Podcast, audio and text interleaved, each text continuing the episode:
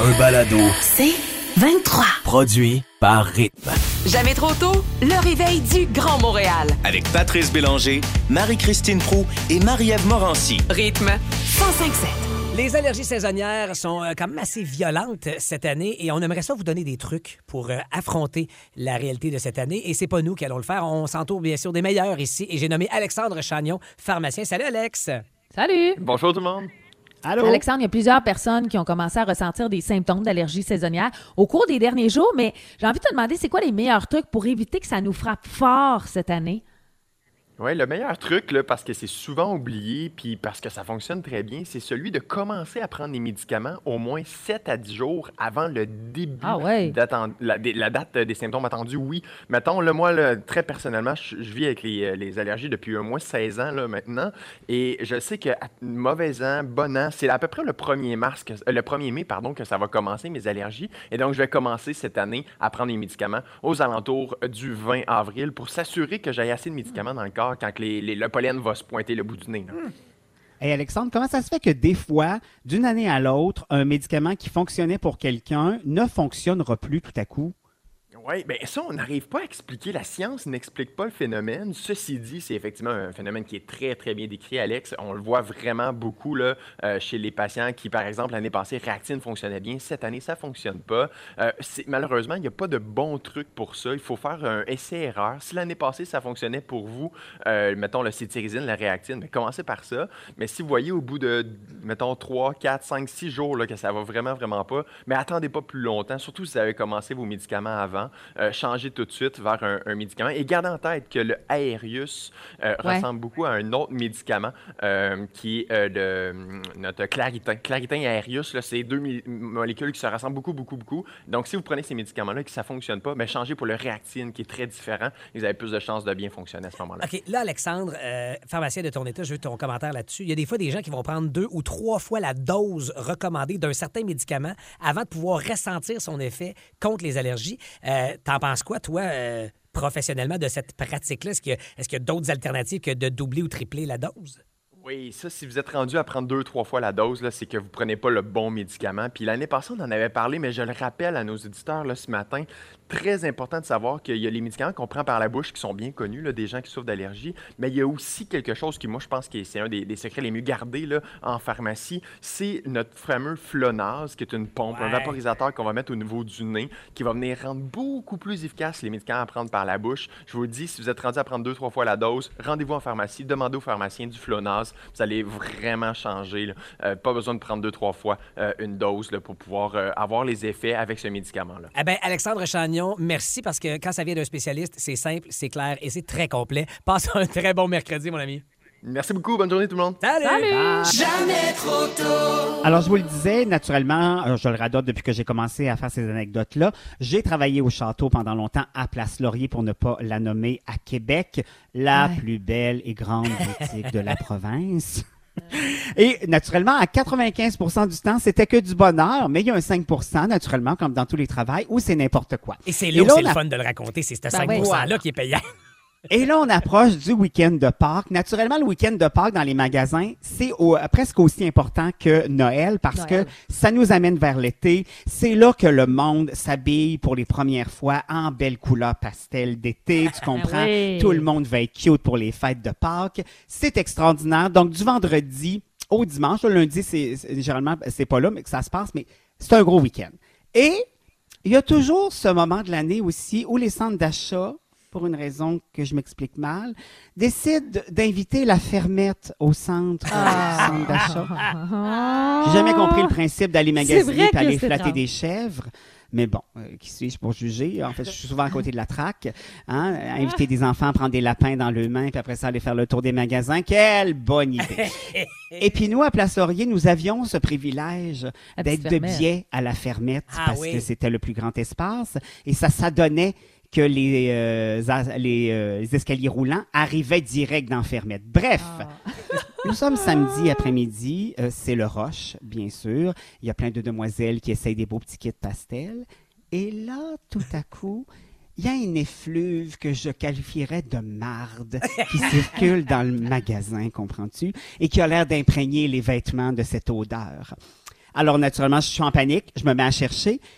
Et là, je me rends y a une famille avec un enfant d'un, je dirais, 4-5 ans, qui est allé voir la fermette. Ouais. Puis tu fais, à ce moment-là, je sais pas si c'est encore comme ça, mais tu fais entrer dans la fermette.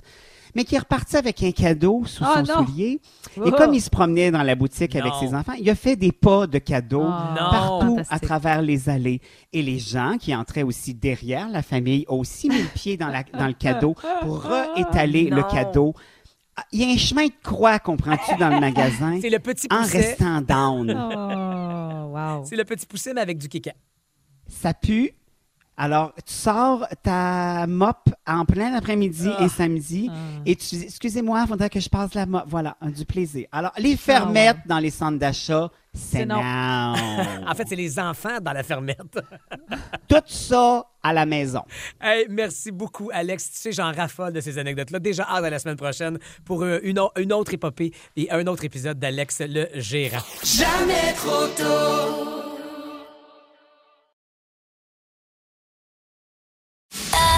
Un balado. C'est 23. Alors, pour parler de chance ce matin, on s'est inspiré de cette américaine, le Quadra Edwards. Euh, là-bas, euh, on n'a pas ça ici, mais là-bas, ils ont des distributrices pour des gratteux. Alors, Ah euh, ouais? c'est ce que ça prête. Oui, on a- d'ailleurs, peut-être que ça peut euh, sonner une cloche ici. Bref, c'est pas ça l'histoire. Fait elle, euh, donc, met son argent dans la machine pour avoir son gratteux préféré. Et Ouais. en allant appuyer sur le bouton, il y a un gars en passant qui y rentre dedans. Et elle appuie sur le mauvais bouton. Arrive le billet qu'elle ne veut pas, mais qu'elle Ouais. va gratter, bien sûr, parce qu'elle a payé pour. Et s'assoyant dans sa voiture, elle va, avec son ongle, gratter tout ça. Et, surprise, elle gagne 10 millions de Hey! dollars. Mais Ben, rappelons-nous que c'est pas pantoute ce genre de billet-là qu'elle s'en allait acheter. C'est quand même incroyable. C'est fou, C'est complètement hallucinant. Et on, ça nous inspire la question de ce matin. Racontez-nous la fois où vous avez été trop chanceux. Et ça t'est déjà arrivé, euh, Marie-Christine, un coup de chance? Ben, écoute, j'ai envie de dire euh, toute une chanceuse. Il y a bien du monde qui aurait aimé euh, être à ma place, surtout des filles. C'est-à-dire que je tournais au Studio Mills pour un gros tournage américain. Les studios étaient fermés, il n'y avait pas de tournage, mais on faisait un, un coulisse pour les décors. Et soudainement, j'ai quelqu'un qui me donne un solide coup. Tu sais, un coup de, de, de, de- de coude, là, qui me dit Hey, regarde en arrière. Et à, à peine un mètre de ma face, c'était Channing Tatum. oh! Ouais, quand Habillé même. ou Et pas? là, ah, il était bien habillé. La seule affaire, c'est que moi, mon premier réflexe, j'ai un micro dans les mains avec une caméra. Je suis pas folle. Et je me suis fait revirer, là, comme quoi ça a été. Non, non, non, non, non, tu vas pas là. Mais on a eu une prise d'une seconde de lui qu'on s'est servi. Tu sais, quand tu dis une seconde, on était bien content. T'as joué les paparazzis pendant Ah quelques oui. instants Ah avec oui. euh, l'équipe de TVA. Merci, euh, Marie-Christine, de cette histoire. Et vous êtes nombreux, nombreuses à vous manifester sur nos différentes plateformes. Oui, mais d'ailleurs, on va aller au téléphone parler à Isabelle bon matin, Isabelle. Allô? Hello! Alors, Isabelle, quel coup de chance que tu as eu, toi? Ben, écoute, je viens d'arriver à Cuba. euh, ça faisait peut-être une heure. Message de ma fille qui m'écrit jamais quand j'y suis, qui me laisse toujours en paix. Et elle me disait, maman, il y a un monsieur qui a laissé un message sur le répondeur. Je pense que tu as gagné un voyage. Donc, euh, je lui réponds, peux-tu rappeler pour vérifier? Tu sais, c'est peut-être une arnaque. Elle rappelle et effectivement, 48 heures avant, j'avais répondu à un concours qui restait comme 5 minutes. Il était minuit moins 5, ça finissait à minuit. Et euh, je l'avais gagné un voyage à 5 km de là où j'avais les fesses exactement. Wow! Fait que ta prochaine vacance était déjà planifiée, Isabelle. Le C'est malade. Au bout de cinq mois, je suis retournée à la même place et j'étais vraiment à trois hôtels. Ah! Wow! On, on te déteste, Isabelle. Hey, C'est complètement spectaculaire. Un voyage dans le voyage. Merci. Et on s'en va tout de suite au téléphone parler à Mélanie. Salut, Mélanie. Allô? Hey, Mélanie, toi, c'est un lien avec un portefeuille?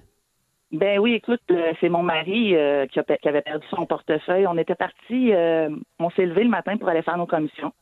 On met le portefeuille, il y avait son portefeuille dans ses mains. Fait que, il met le bac de récupération sur le bord de la route. On part, on fait nos commissions. Mais là, arrive au magasin, il dit, oh non, pas son portefeuille. Je vire de bord.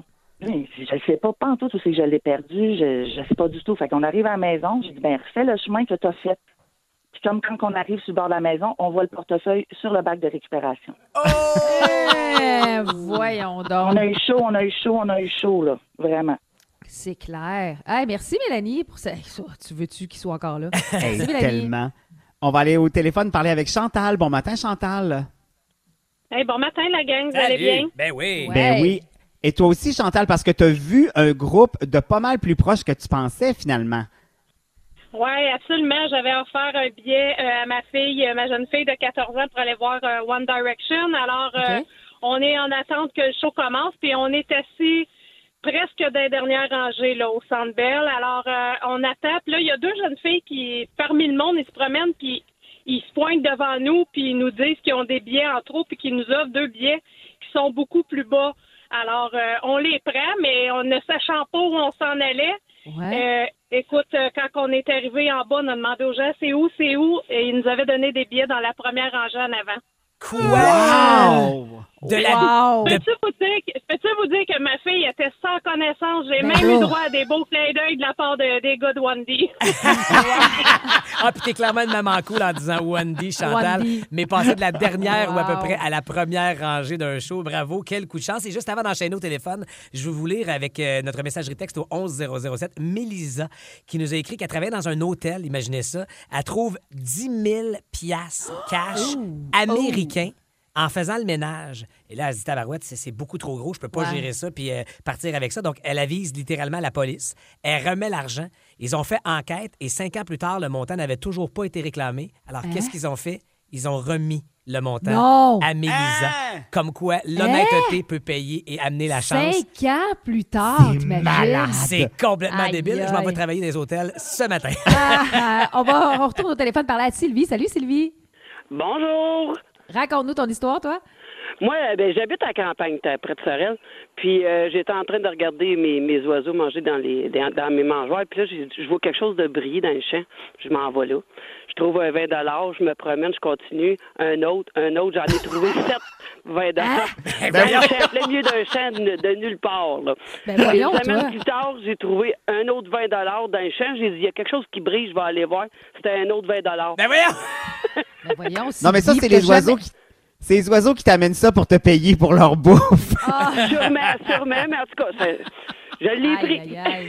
Ah, ben, Wow. donc. encore une fois la chance qui a frappé et parlé. Hey, merci d'avoir partagé vos histoires. Si jamais vous voulez aller euh, lire de belles histoires, allez sur la page Facebook de Rythme 1057. Il y a des gens très, très chanceux. Il y a des gens qui sont chanceux en séquence aussi. Euh, je pense entre autres à celle ici là, que j'essaie de retrouver, Valérie Lamarine, qui a gagné en troisième année l'émission Les Satellipopettes. En Oh! secondaire 3, elle a gagné le spécial adolescent La roue chanceuse avec Donald Lautrec. Puis plus tard, elle a gagné l'émission Monopoly avec Marcel Leboeuf comme jeune adulte. Wow. Si vous vous souvenez de cette seule saison qu'il y avait eu. Donc, bref, elle a gagné plein de petits prix comme ça dans plein de jeux. C'est la suite d'un segment que j'ai fait la semaine dernière parce qu'il y a tellement d'affaires qu'on fait, euh, qu'on met au frigo alors qu'il faut pas ou vice-versa. Alors, je poursuis là-dedans et je vous pose la question. Le ketchup, vous mettez ça où, vous autres, dans le frigidaire? Frigo. ou, euh, Ben Ah ouais, oui, toi? c'est meilleur. Ben, sachez que c'est pas nécessaire. Ben, c'est peut-être meilleur au goût, mais on dit que le niveau d'acidité et la teneur en sel, on le sait, euh, du ketchup empêche carrément la prolifération de bactéries à température ambiante. Donc, on peut clairement le laisser dans euh, le garde-manger. La seule chose, c'est qu'à chaque fois qu'on ouvre la bouteille et qu'on la referme, on expose quoi? Son contenu, justement, à des bactéries, des moisissures présentes dans l'air. Et si votre couvercle devient, tout dépendant du type de ketchup que vous achetez, devient un peu noir, sachez probablement qu'il y a des bactéries qui se sont euh, qui sont allées jusque dans la bouteille, donc c'est pas nécessairement très bon. Peut-être à prendre le temps de toujours nettoyer le couvercle à chaque utilisation. Ben Euh, non, parce que c'est meilleur, c'est le meilleur, le petit noir autour. Ah, Alex, Alex. Hey, le melon, la cantalou. Moi, c'est drôle, la cantalou, je mets ça directement au frigo parce que je trouve ça meilleur au goût. On a tendance à les laisser euh, dans le frigo. Ouais, nous autres. Erreur. Ben, c'est-tu quoi? Erreur parce qu'on dit que le froid détruirait tous les antioxydants qui sont disponibles Hein? dans le melon.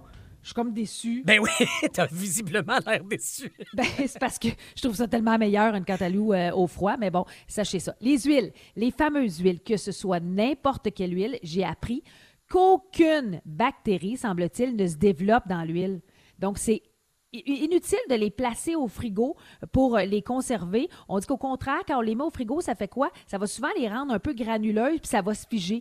Tu sais, je pense entre autres à, euh, à l'huile de sésame. Moi, je la mets souvent au frigo parce que des fois, je mets ça dans des salades, je trouve ça meilleur frais. Bien, ça, ça, ça vient comme un- une espèce de sel. Alors, à ne pas mettre, vous pouvez les garder. On dit les garder dans un endroit sombre ou sur le plan de travail, peu importe, sur votre comptoir. Les bananes. Les fameuses Ah. bananes. Nous autres, on laisse ça température euh, tablette, là, ambiante. OK. C'est ce qu'on dit pour qu'ils mûrissent bien, c'est entre 15 et 20 degrés, donc température ambiante. Mais si euh, ils sont, ils, vous voyez qu'ils sont en train de passer, passer date, puis vous voulez quand même les conserver, on dit de les mettre au frigo, ils vont arrêter de mûrir carrément. Quand Hein? vous les mettez là, la pleure va devenir noire, mais pas parce qu'ils sont complètement noirs, qu'ils sont comme noirs quand ils sont sur le comptoir. Vous comprenez un peu ce que pas je le veux même dire? C'est noir. Exactement, c'est pas le même noir. Mais dès qu'ils vont au froid, ils arrêtent de mûrir. Et je vais terminer avec deux choses. Les fines herbes, erreur qu'on va faire souvent, les fines herbes telles que le basilic frais, coriandre, menthe, persil, lanette. Euh, moi, j'ai mis au frigo. On dirait que je me dis ça va garder euh, être frais Plus de fraîcheur, ouais, nous autres, on fait ça. Non, ça fait flétrir les feuilles. Donc, ça fait ramollir et noircir carrément les feuilles. On conseille de les garder soit dans un petit euh, un verre avec un peu d'eau puis mettre les, les- les feuilles à l'intérieur, tout dépendant comment vous achetez euh, vos épices, mais ce serait une erreur de les mettre au OK. frigidaire. Et je termine avec le vin rouge. Tu sais, le vin rouge, tu bois pas ça très froid. Bon, on dit que quand euh, ta bouteille est ouverte et tu l'as pas terminée, la mettre au Pourquoi? Parce qu'on dit que en réduisant son exposition à la lumière, à l'air puis à la chaleur, ben, on ralentit les réactions chimiques qui altèrent le goût du vin. Alors, mettez-le au frigidaire puis sortez-le peut-être quelques minutes avant de le servir, puis vous allez conserver le goût plus longtemps. Un bon pétrus au frigidaire. Euh, Il me semble qu'il n'y a rien de pire que du vin rouge qui est froid. Ouais, mais c'est ça, je te dis, Alex, tu le sors un peu d'avance. Si tu sais que tu vas consommer, sors-le un peu d'avance. puis il va c'est parce se qu'Alex, il consomme un peu tout le temps, fait que c'est ça qui Ouais, ça. lui-même. Ben, il y a pas le Je temps, comprends pas qu'on voit pas le fond de la bouteille. Ben, c'est ça. Fait que t'as pas le temps de le mettre au frigidaire, tu l'as tout dit. Jamais trop tôt.